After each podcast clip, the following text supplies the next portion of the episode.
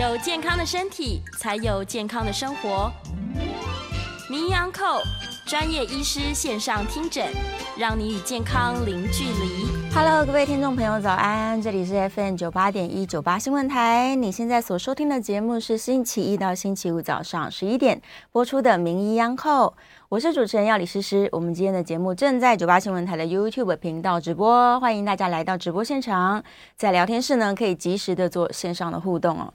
好，我们这个国人其实非常在意的不只是药物过敏哦，我们在之前的节目当中才刚聊过关于药物过敏的这个主题哦，但是有更多的人呢，他平常在日常生活的饮食里面，它就会产生大大小小的这个食物过敏，甚至是呢家里面的这个棉被啊、窗帘啊，都会引发他的过敏体质，所以今天。我们要来好好探究一下关于这些过敏当中，什么东西最恐怖？那我们究竟要如何去找到自己的过敏源在哪里？然后要怎么样去避免它，才能让自己好好的健康的生活？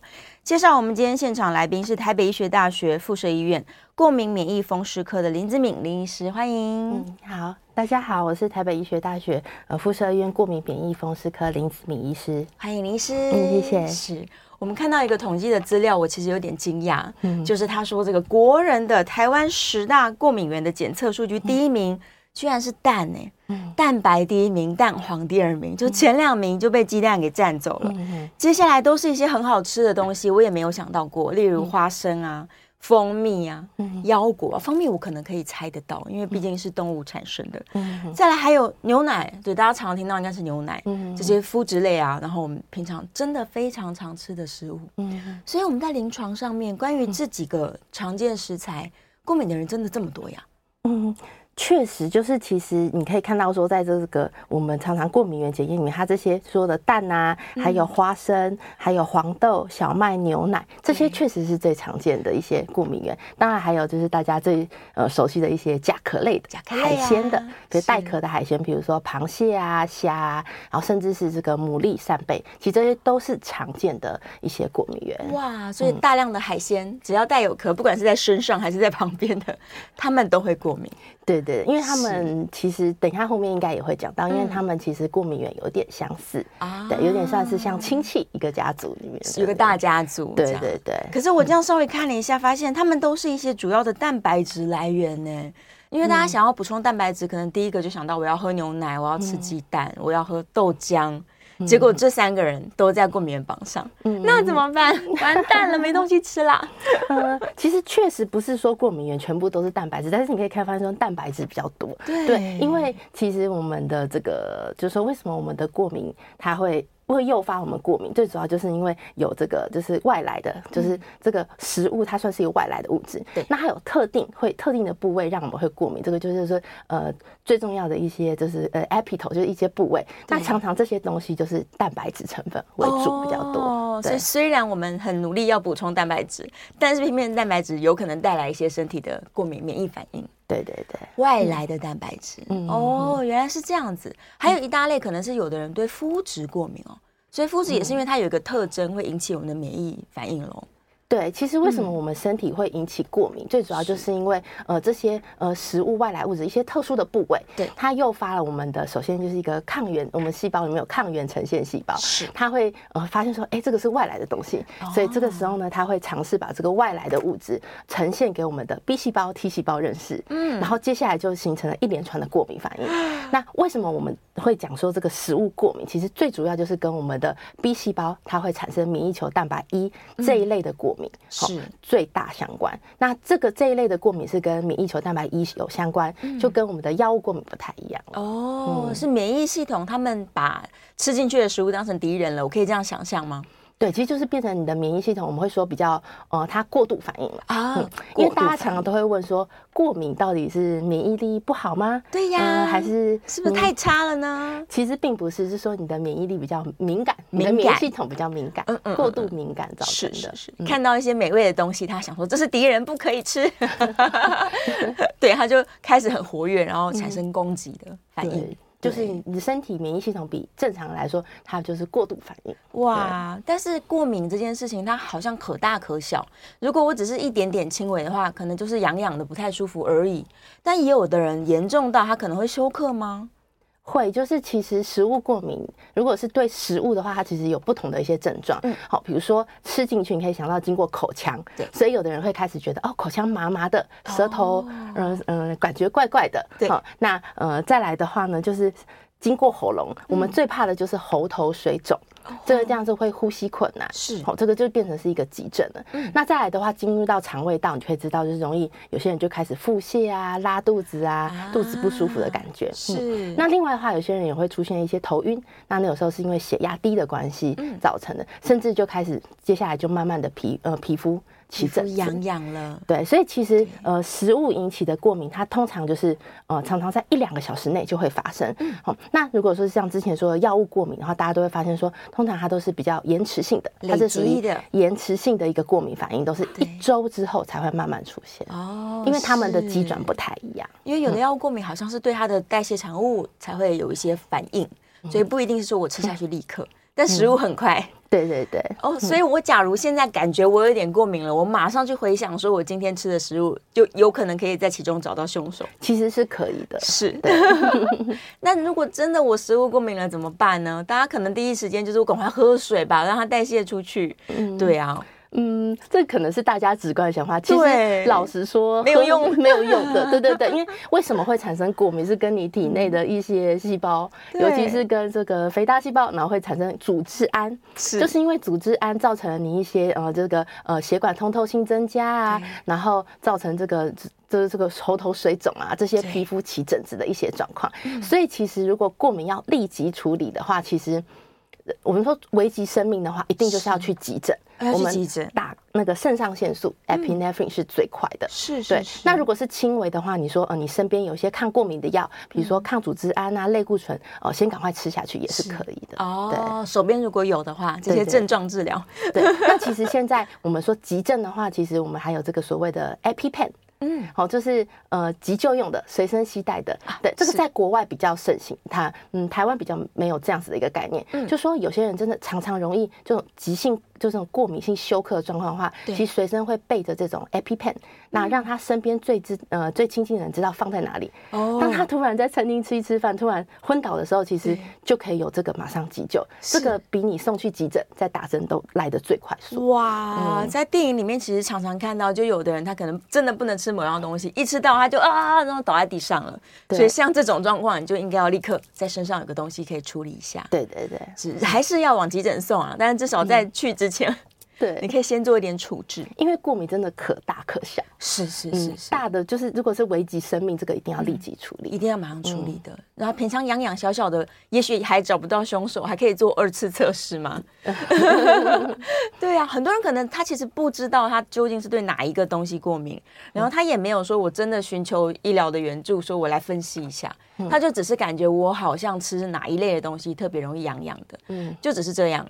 然后长期他还是有在吃。嗯，对，但如果他都不知不觉一直吃一直吃，会不会对他的健康长期来说有不好的影响呢？如果说这个。引起他过敏的东西，常常造成的症状是轻微的，对，甚至他自己都没有感觉。嗯，那我觉得是还好，没有关系。对，但是如果说他其实常常不断的刺激以后，对，嗯，他的是比较症状比较严重的，是。那当然的话，就会对你的生活造成一些影响。嗯，因为你偶尔就是会皮肤痒啊，或者是嗯，有的人甚至是觉得我刚刚说喉头水肿，其实一般人不会知道自己喉头水肿，可能都会觉得说好像怎么有卡痰的感觉，哦，喉咙卡卡的而已，对，卡卡的。对，那或是有。有点呼吸困难，是对，那这样子就会影响到他的生活品质，而且比较会严，有危及生命的一个情形。嗯，是是，但这些过敏它会累积吗？会不会因为我日积月累，我每天都吃两颗蛋，然后我过敏我不知道，慢慢越来越严重，或者是反过来，免疫系统跟它变熟了，嗯，你就不过敏了呢？其实这个就真的是很难说。是，那我们会说，其实嗯。通常就是，如果是真的是很那种，呃，比如说我们会说最代表性，比如说过敏源花生，嗯，花生常常引起的过敏源就是致命的。如果今天是容易引起致命的过敏源，我们会建议就是一定要避免。对，但你说如果是轻微症状的话，确实有可能会像呃主持人说，就是你常常去接触之后，你身体会慢慢的跟它，呃，就是。找到耐受，它会达达到耐受性，哦，对，找到一个就是平衡的一个概念。所以，如果是那种轻微的过敏，其实无伤大雅。我们会说，呃，这个部分的话是还好。嗯，我们比较担心的是像花生，这是最著名。他为什么说其实如果成人对花生过敏，我们会说尽量要避免，因为花生常常引起的过敏就是致命性的。哦，是。但食物过敏有药可治吗？我是说根治哦。例如说我对蛋过敏，但我很喜欢吃蛋，我没有办法做点什么事情让我以后就可以吃蛋了呢？嗯。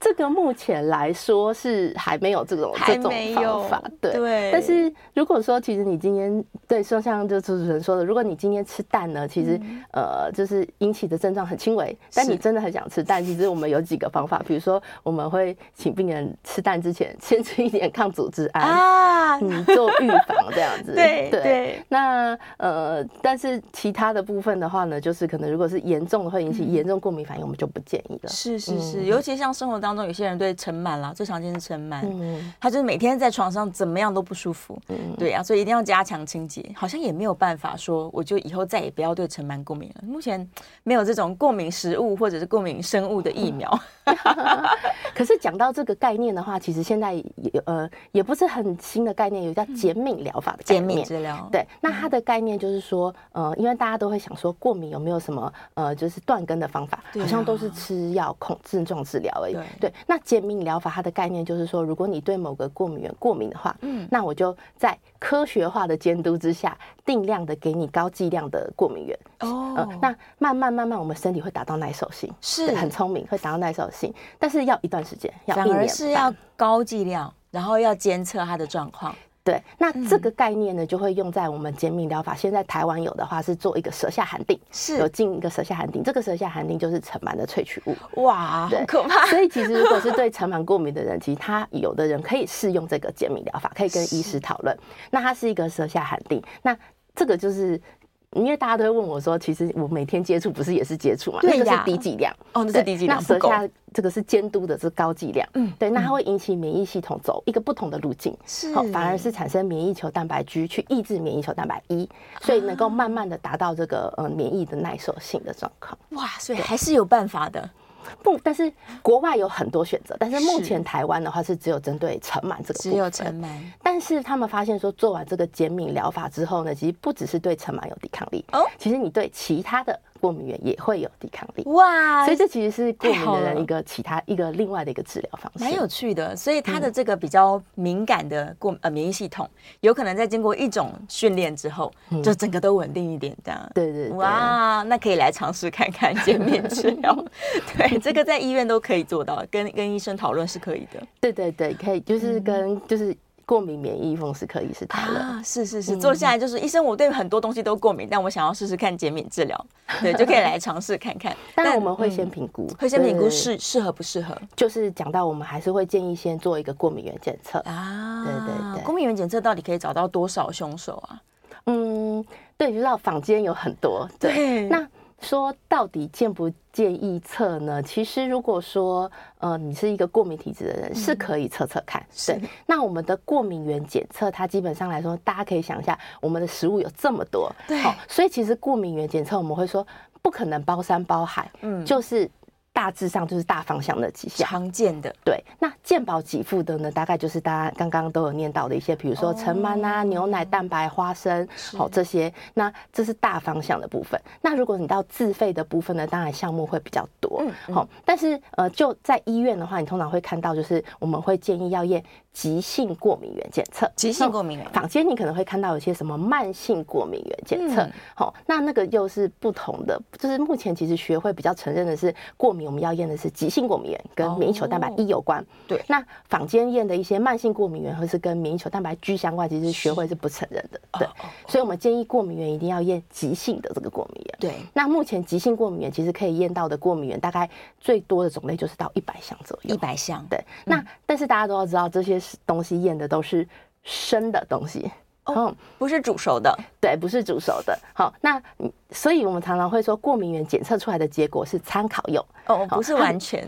对，它只是让我们知道说你可能疑似会对什么东西过敏。是，而且过敏原检测是体外测试，我们是把血抽出去去反应。对，那你可以知道说，你今天你如果呢会不会对这个东西过敏？你吃的食物是煮熟过的，对，尤其蛋白质煮熟常常会变性，是性质会变。对，那另外的话呢，它是在你体内嗯产生的过敏反应是最准的，所以我们会说过敏原的检测是。是参考用。哦，对，但是自己如果你发现说，哎，为什么我验出来对虾没有过敏，但是我吃的时候会过敏，那你就相信自己吧，对，相信你的身体，对对对，你的反应是真实的，对对对，哦，所以可以参考，然后呃，自己想办法去厘清一下，对，可能用过往的经验可以把它尝试。分辨出来说哦，这个虽然我的好像测试结果会，但事实上我是不会，嗯、那可能还是可以吃了。对，因为我们通常都会说，嗯、呃，就是过敏原检测虽然是一个不错的一个就是呃科学化的一个方式，但是其实我们常常在判定病人食物过敏的时候，最重要的是病人的这个病史，是就是你的历史。所以其实我们常常在门诊会一直问病人，就是请他回想前面发生什么事情，哦、然后病人常常就会觉得很奇怪，为什么我们要。问这么详细，对对对，但是其实去推测，其实要用你的病史去询问是最准的哦。嗯、所以不是医生不愿意帮你做科学的检测，而是这两个要两相对照。对对对，嗯，所以又回到说，大家应该要写个日记，嗯、尤其有过敏的人，他其实应该要把饮食日记写下来，然后症症状也把它写下来，嗯、甚至他是不是应该要记录发生的时间跟持续多久啊？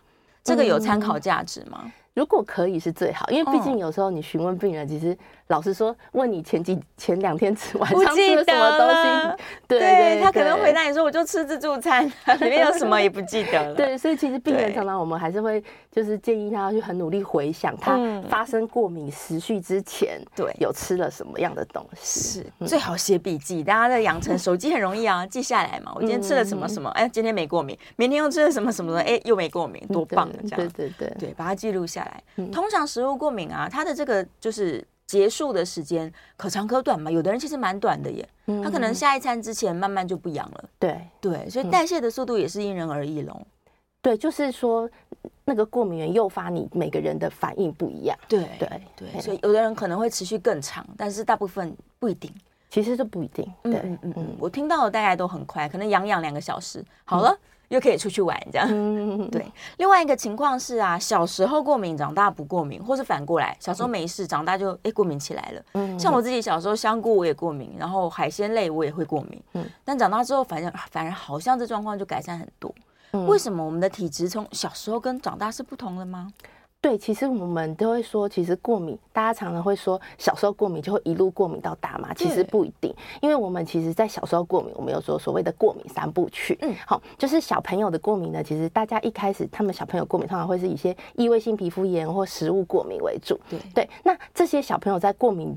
有时候小的时候会发作，后来长大了以后就到学龄了，国小之后就会有一段时间平稳比较好，但是后来到青少年的时候又开始会诱发一些呃其他的过敏，比如说过敏性鼻炎、气喘等等，对，这是还蛮有名的过敏三部曲。所以有时候小时候的过敏，其实有一段时间后来学龄会比较好。对，那我们会说，为什么有些人觉得我以前不会过敏，现在怎么会过敏？对，因为体质本来就是会改变的。嗯过敏有很多因素，除了你本身有没有什么容易过敏遗传的体质之外，另外一半的因素是环境。嗯，你受到后天环境的影响，压力啊，哦，然后情绪睡不好啊，等等，这些都有可能会诱发你后来产生过敏体质。像我们都会说，这个有人很多 COVID-19。对，嗯，感染之后就说开始有过敏症状，超级多。对，所以其实病毒感染，你一直大大小小的感冒，各方面都可能诱发你免疫系统有一些改变，导致后来成人才出现过敏的症状。是，所以我要想象我的这个军队的军人组成是一直改变的，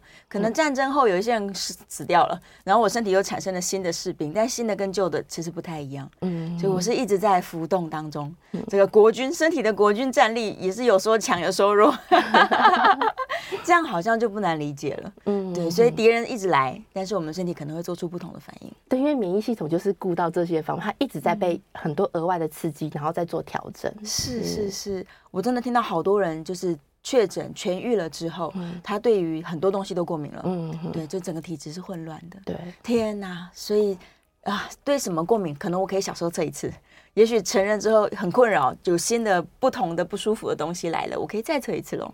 对，其实过敏原检验我们会建议小朋友很小的时候没有说一定要测，因为我们呃小朋友的免疫系统一直到六岁以前都还在发育当中，一直到六岁以后才会发育完全。所以如果小朋友想要验过敏原，其实我们建议六岁以后再验。大一点。对。那如果说你说之后如果我就是一直说我们免说我们说过敏体质会改变，要多久验一次？其实。也不用那么频繁的验啦，建议大概如果真的很想验，一两年验一次，其实就可以了。哦，是是，或者是更更长一点，大家忍耐一下，三五年我们再来讨论一次，这样搞不好真的有点点不一样。会，其实还是会有改变，会有点变化。对对。那我们刚刚有提到说，如果我本来可能只是对某些食物过敏，那有没有可能我之后就变成是常常就会像过敏性皮鼻炎啊，然后皮肤异位性皮肤炎啊，变成一个过敏体质？这两件事是有相关的吗？呃，确实有可能，因为我们会说，其实这些都是过敏，都是对。但是过敏表现在不同的呃，就是呃不同的形式表现。比如说，如果你是特别对食物，那就是食物过敏，对对。表现在皮肤就是荨麻疹或是异位性皮肤炎。是。那鼻子的话就是过敏性鼻炎，那甚至就是到。呼吸道就是气喘，气喘，那或者眼睛结膜炎，其实这些总括来说都是过敏的表现，都是。那只是说看你的每个人表现不一样，这样子。哦、所以确实有可能一开始有人诱发的是这个呃皮肤啊，或者是食物过敏，那后来慢慢蔓延到其他器官的表现。嗯嗯，有可能。所以有可能儿童气喘、成人气喘都是相连接的，互相也许互有影响。嗯，嗯，原来如此，也会有有人变好的吧？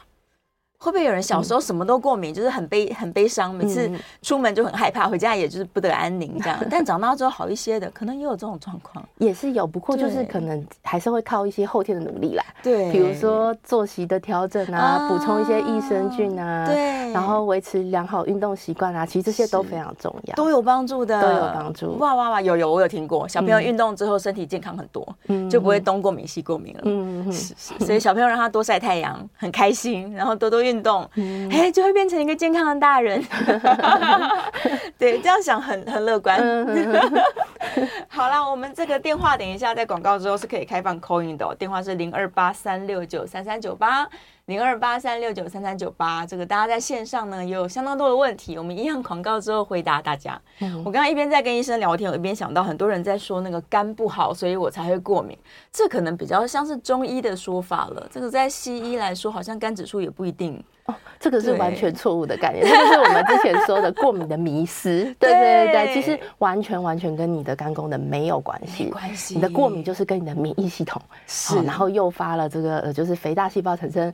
呃，免疫球蛋白一啊，组织胺这一类的东西有关，完全跟你的肝功能没有关系。所以你现在加强保肝，虽然对身体不错啦，但是对于过敏本身可能帮助不一定那么大。嗯，对。好了，准备进广告了，广告之后回来，欢迎大家可以开始 call in 喽。回到 FM 九八点一九八新闻台，你现在所收听的节目是《名医央叩》，我是主持人药理诗诗。来吧，我们回到节目中了，再次欢迎来宾，台北医学大学附设医院过敏免疫风湿科的林志敏林医师，欢迎。嗯，大家好。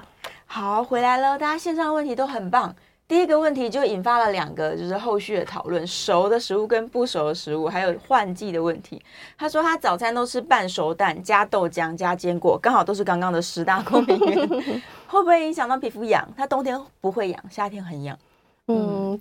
确实很难说，但是比如说我们现在来讲天气好了，确实，其实如果是有呃比较是过敏是皮肤表现的病人的话，他们会常常会觉得说夏天有时候会症状比较明显，因为比如说夏天天气比较热，然后另外会容易照到太阳，其实这些都是一些刺激。对，那冬天比较不会痒，对，确实是有可能的。是是。那另外就是讲到说食物的这个什么熟或半熟会不会影响，确实有可能。对，那这边提到说半熟蛋啊、豆浆、坚果，确实都是一些 较容易的过敏，如果要确切知道哪一个，确实是要，嗯，就是做一些过敏原的分析，去去评估会比较好，检测一下。那像这个半呃蛋的部分，其实我们可以特别提一下，其实。蛋啊，其实我们现在过敏原的检测不只是只有这种初过敏原的检测，我们有所谓分子过敏原的检测。分子，它的概念就是说，其实我们发现像蛋蛋白里面的过敏原，它可以有分更细。对，那我们发现说，蛋白的过敏原里面有一个呃比较特别，叫做软类黏蛋白。是。那这个软类黏蛋白呢，如果我今天去帮病人检测，发现说他对蛋过敏，然后去验这个软类黏蛋白也过敏的话，嗯，因为这个软类黏蛋白它遇到热也不会失去活性。哦。所以其实如果今天病人他对蛋白过敏，又对这个软类黏蛋白过敏，那这个病人就真的不太建议吃蛋了。是，煮熟也没有用。煮熟也没有。对。那如果说他今天其实是好像有对蛋过敏，但是我去帮他测软类黏蛋白是没有过敏的，是没有过。那其实病人只要吃煮熟的蛋就可以了。嗯，你就是吃一些阿婆铁蛋啊这种就可以，就不太能够吃这种半熟的蛋。是的，也不能吃月见冰，因为是生的。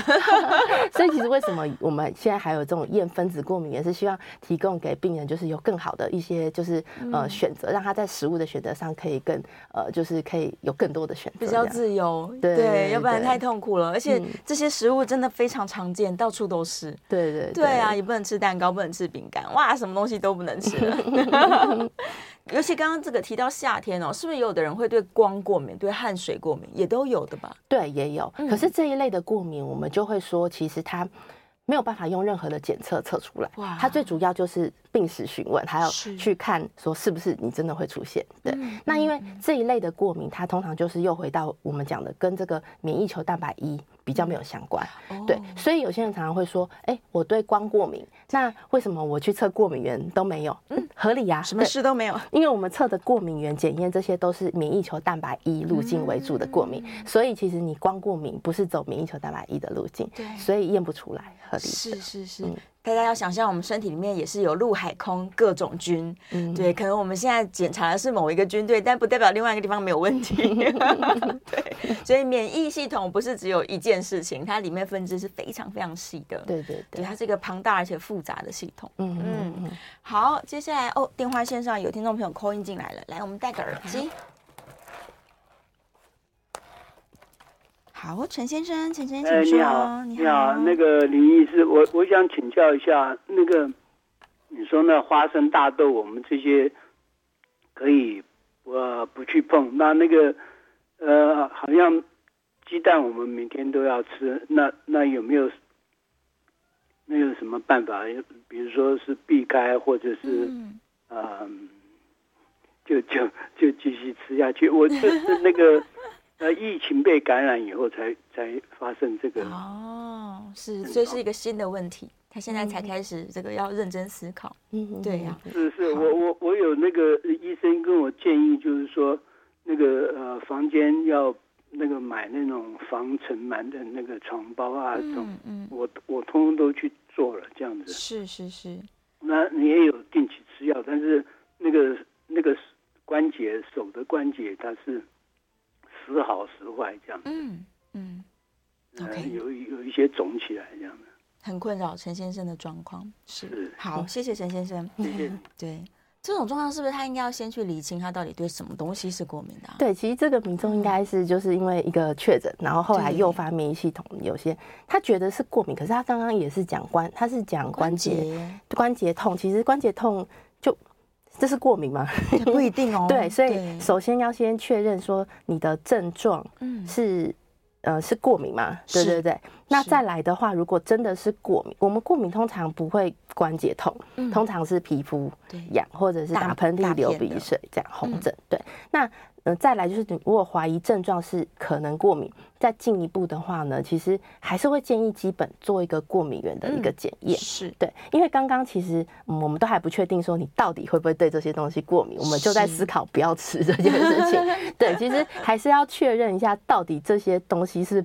是不是造成你过敏的敌人？如果有有是可能，我们才会去说哦，不要吃这样子，说不定根本就不是这些食物造成。哦，我知道有的人会觉得说，我现在是过敏体质，所以只要有人说容易过敏的，我通通不要吃。其实不用这样，对，其实不用这样子，嗯嗯嗯，是要针对你只会过敏的单一项目。我们再来做处理跟分析就好了。对对对，不用那么恐慌。对对，真的真的对，真的的确有人是因噎废食啦。他想说，我好像很容易过敏了，然后他就什么东西都不敢碰。对，然后结果就会营养不良。对，营养就不均衡了。是，尤其像吃素的朋友啦，万一他真的奶蛋啊，然后连黄豆都过敏，那他的蛋白质补充就会很困难。对对对，这种时候就要找营养师。把你可以补充的蛋白质找出来。嗯，嗯，是。好，接下来我们来看线上问题。他说：“柠檬连皮打成之后喝也是过敏源吗？”哦，这个我比较担心的是农药。对，是，但听听看林医师的建议。呃，其实。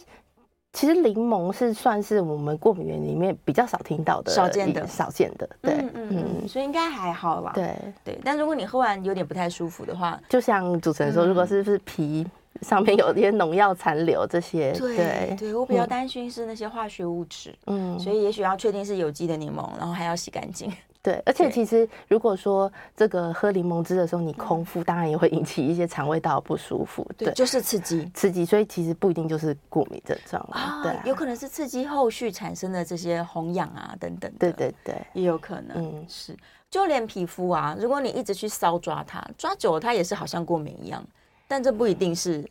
就是什么东西刺激你，是手的刺激。对，我们会说，其实这个就是很有名的，就是呃，我们过敏体质人，他常常就是一个恶性循环，嗯、因为你会痒去抓它，抓它了以后这个刺激，诱发体内更多让你皮肤会痒，嗯，对，然后痒又抓，对，这是一个痒抓的一个恶性循环。嗯嗯嗯，我甚至有朋友他是不痒也抓，思考的时候抓抓抓，然后皮肤就看起来非常悲惨，他以为他严重过敏。嗯其实都是手抓来的，对，其实那个是自己去刺激皮肤造成的，对，是是，所以外来的刺激其实对身体来说，它都会要反应。柠檬汁也许空腹喝也会是一个反应，对，所以我们还是小心一点，大一点蜂蜜吧。哎，蜂蜜是过敏原。好，再来燕良的问题哦，这比较跟这个食物过敏无关，但是他在问说，如果他是一个干显性关节炎合并银屑症的朋友，那这个皮肤如果太严重的银屑症，是不是会影响他的散热功能呢？在夏天的时候，是不是又更容易中暑呢？哎，这是有可能的啦。嗯，对呀、啊，对，但是其实干癣它最主要是因为免疫系统的关系，那造成的皮肤有些发炎反应。那你的散热功能应该还是跟你的汗腺那些有关，所以其实这两个，嗯，还是比较不太一样。但是我们会建议有肝癣的病人，他其实在夏天的时候不要晒太阳，对，因为阳光也是可能会诱发你皮肤有一些就是。恶化的一个现象，对，也是一个刺激，嗯、而且干癣它就跟免疫系统又非常有有关联性了。对对对啊，嗯，像这样的就是已经有免疫疾病的人，他不一定是干癬，可能是别的，他们会对于食物更容易过敏吗？其实去研究是有有可能，因为他们都跟免疫系统有关系。那自体免疫疾病的这一群病人，他们最主要是诱发免疫系统第一型，走第一型的路径。那我们的过敏会产生是走第二型的一个路径，是，但是就是不同的分支，是还是有点关联。哦，虽然不同，但是还是有一点点连接性。对对对，是，所以如果你本来已经有过敏性疾病了，这些自体免疫问题的人，特别再小心一点。嗯，对呀。再来，信红，信红说有类风湿性关节炎、干癣性关节炎，这一样是自体免疫疾病哦，嗯、或者是僵直性脊椎炎等等的这些人。他会不会更容易骨质疏松？他在问骨质疏松的问题，嗯、会吗？他会更容易吗？嗯，对，其实我们会知道说，如果你有一些自体免疫疾病的问题，其实我们都会说，其实要特别重视骨质疏松问题，因为比一般人来的，呃，就是会更容易骨质疏松。那为什么会有这样的因素？当然，可能是因为这个自体免疫疾病本身就是一个发炎的现象。是那再来的话，你的一些用药，嗯、因为我们常常这些病人用药里面会用到类固醇，是、嗯，那这个类固醇也是可能会诱发我们骨质疏松比较。要呃会提早呃出现的一个诱发的因素，是。对，所以确实如果是这一群的病人，我们要特别注意，就是呃骨质疏松的一个问题。是是是，但关于存骨本，它也不是单独说我只是补钙而已，他们可能还需要更多元的营养素，然后加上运动。对，我们会说要你要呃要能够生骨质的话，其实是钙加维他命 D。D 好，对，D 没有说一定要晒太阳，你可以补充维他命 D 加钙，那再加上刺激，要一点点运动，这样才能够就是生骨本。对呀，要让骨头有点压力才行。嗯，甚至是补充蛋白质也是，他们说骨头里面也是需要一点胶原蛋白的。对呀，好，再来信红继续问他说，长期的过敏恢复一直在这个循环循环当中，会不会有一天？哦，他本来是小过敏、小恢复，但有没有可能偶尔这些人会严重很大，然后变成自体免疫性疾病？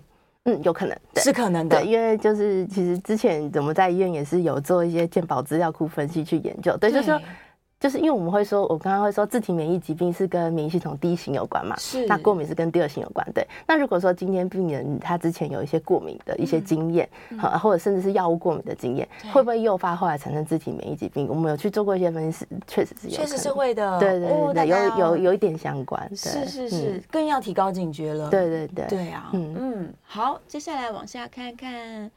好，有人在问说，他们家小孩吃了一个坚果，脸就痒了，这算是食物过敏的一种反应吗？对，确实，如果是小朋友对这种坚果、花生类过敏，就是要小心。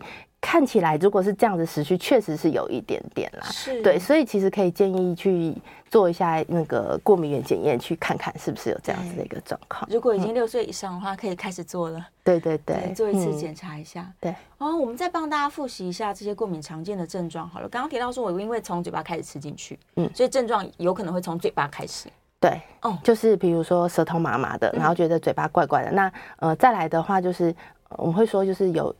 过敏还有这种血管性水肿，哦，那比如说肿在眼睛，就眼睛肿起来，那嘴唇也是肿的跟香肠一样。那再来的话，喉头水肿就是会呼吸困难这样子。嗯嗯嗯、对，那再来到肠胃道的话，就是会有一些容易腹泻啊，或是肠胃道不舒服的一个状况，恶心。对，那再来的话呢，就是呃，可能有人会觉得有头晕啊的一些情形，嗯、因为过敏性休克，血压低的时候也会觉得头晕。头晕晕。对，那再来的话，皮肤痒，皮肤症状，对对对，甚至有人会想睡觉了。对，对听过这。这种状况，对，好，我们准备要进广告了，大家可以欢迎继续提问，也欢迎继续 call in 零二八三六九三三九八，回到 FM 九八点一九八新闻台，你现在所收听的节目是名医央叩，我是主持人姚李诗诗。今天在节目中呢，我们正在讨论关于这个食物过敏哦，也包含到比较广泛性的在生活当中的过敏。再次欢迎现场的来宾，台北医学大学附设医院过敏免疫风湿科的林子敏林医师，欢迎林医师。嗯，大家好，嗯，好，回到节目里了，电话是开放 call in 的，大家把握时间哦，零二八三六九三三九八。对，刚刚聊到了很多生活当中的过敏，嗯嗯，所以也真的有人就是搬家之后没事了，或者是他移动到别的国度去，然后就在那个国度特别容易过敏，这样，嗯哼，怎么办？这时候就只好。寻找一个适合居住的生活品，那个生生活的环境。嗯，对呀、啊，就刚刚广告的时候刚好讲到，很多人是对猫狗过敏，但他真的就继续养猫养狗。嗯嗯，对，就是宠物过敏这一块，我们可以讲一下，就是，是嗯，后来就是发现说，其实我们常常会说这个宠物过敏，常常最常讲的就是猫狗，因为毕竟这个是呃最常见的一个宠物啦，是没有错。嗯、对，那呃，就是如果说今天你发现。但是我们也常常发现，就很有趣的。如果说病人来验过敏原，他常常对猫过敏，我们就问他说：“哎、欸，所以你有养猫吗？”他说有，养了。那呃，那个如果是狗过敏，就说：“哎、欸，你有养狗吗？”有，养了。对。对。所以其实好像似乎就是过敏源为什么会过敏，好像就是因为你先去触碰它，然后。呃，它在你身边长期就是造成你致敏过敏的一个现象，嗯、所以其实确实是有这样子的一个关联。是对。那猫狗会让你过敏的，最主要是它的毛，嗯，嗯还有它的唾液、尿液的部分。啊，对。当然，如果说我们是验到宠物过敏的话，我们就是呃，第一时间我们不可能就说说不养就不养。对对。所以我们还是会跟病人沟通，告诉他说，哦，你验出来就是会对你可能过敏的东西是这个猫或狗。嗯。对。那能做的，比如说第一个，呃。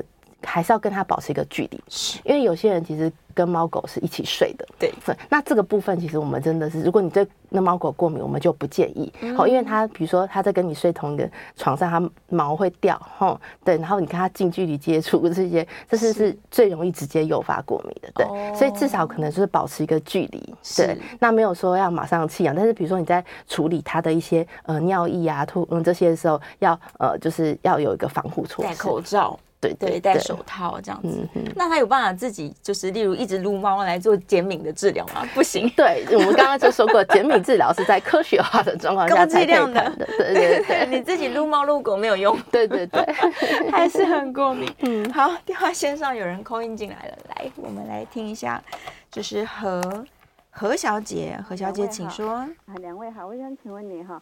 那像那白木耳啊、百合、莲子煮在一起的时候，哈，能跟鲜奶一起吃吗？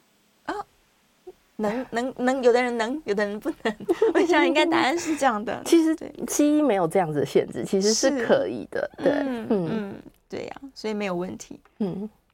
好了，何小姐问题可能比较偏偏向是大家从小到大，也许累积了一些的中医的说法啊、民间的说法啊，然后大家就会觉得那什么加什么，我是不是？尤其农民历后面说什么螃蟹和柿子，对不对？对，其实 对我们今天讲的不是这种，对对对 对对对，对，他会说这两个东西相加，它就会有毒性，然后我吃了我就会产生过敏，这样，但这这不一定的。嗯嗯，对，这个是农民历上写的，真 的真的。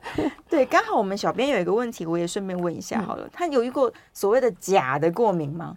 就是他以为他对 A 过敏，然后来求诊，然后一直在针对 A 想办法解决，但实际上可能是因为另外一个原因造成。嗯、这个比较常见，应该是说，比如说，呃，常，嗯、呃，就是说，我们食物里面其实都会有所谓的一些呃防腐剂、添加剂这些。啊、对，那比如说有些人他其实吃肉类不会，但是他吃一些加工过的肉类，嗯，比如说香肠啊、腊肉什么的，就比较会过敏。嗯、那其实。他以为他是对肉过敏，其实不是，是对这些加工食品里面的防腐剂、调味料、这些色素这些过敏。对，那呃味精这些，对，那有人这些东西其实也会引起身体类似过敏的反应。是，但是他。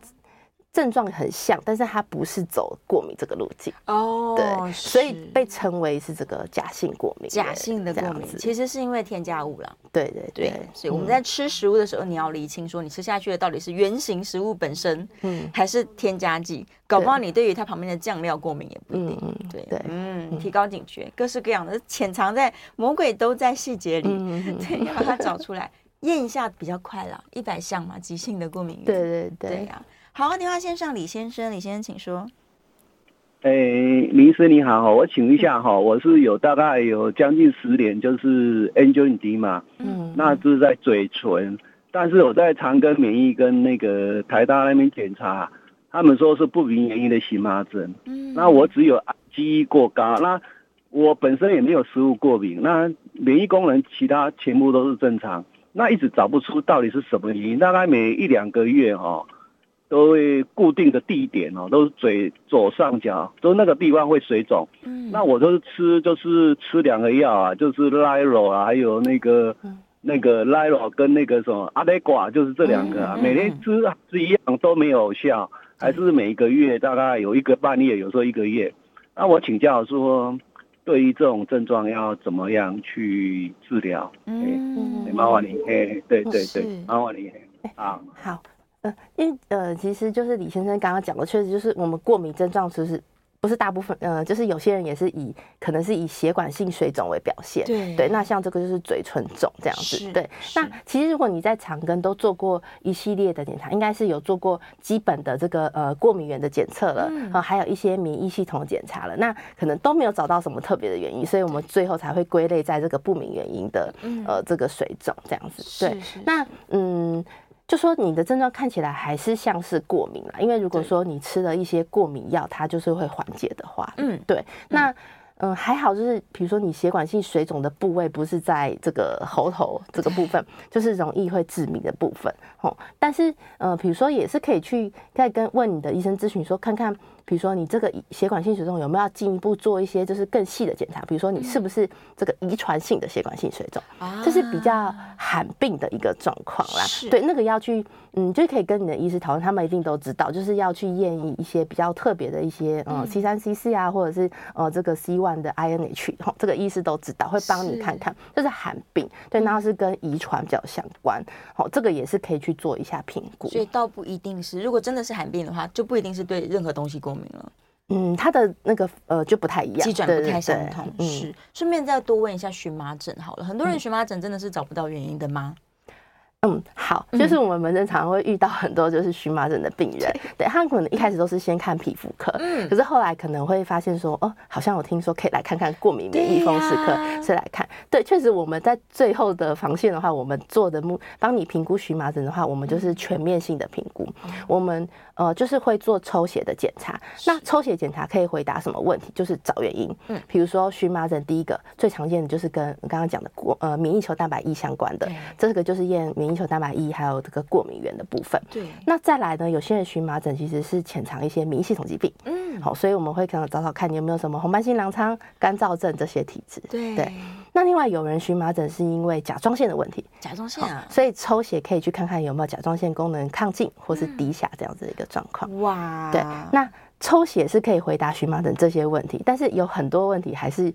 呃，抽血不能回答，比如说我还是要问你 情绪压力的问题，有的还是要问。对对。那另外的话，荨麻疹有些人是因为温度冷热，冷热最常见的是热，洗完热水澡，运动完之后是这样子。对。那另外有些是物理性的荨麻疹，比如说你刚刚讲的抓抓抓痕，对，皮肤划纹症，嗯，或者是裤带的勒痕、内衣的勒痕，这是所谓物理性的荨麻疹。如果这些所有的原因都排除之后，最后确实有一群叫做。不明原因荨麻疹哦，我们发现说不明原因荨麻疹，它好像就是很奇怪，就是你的身体自己会不断的刺激自己。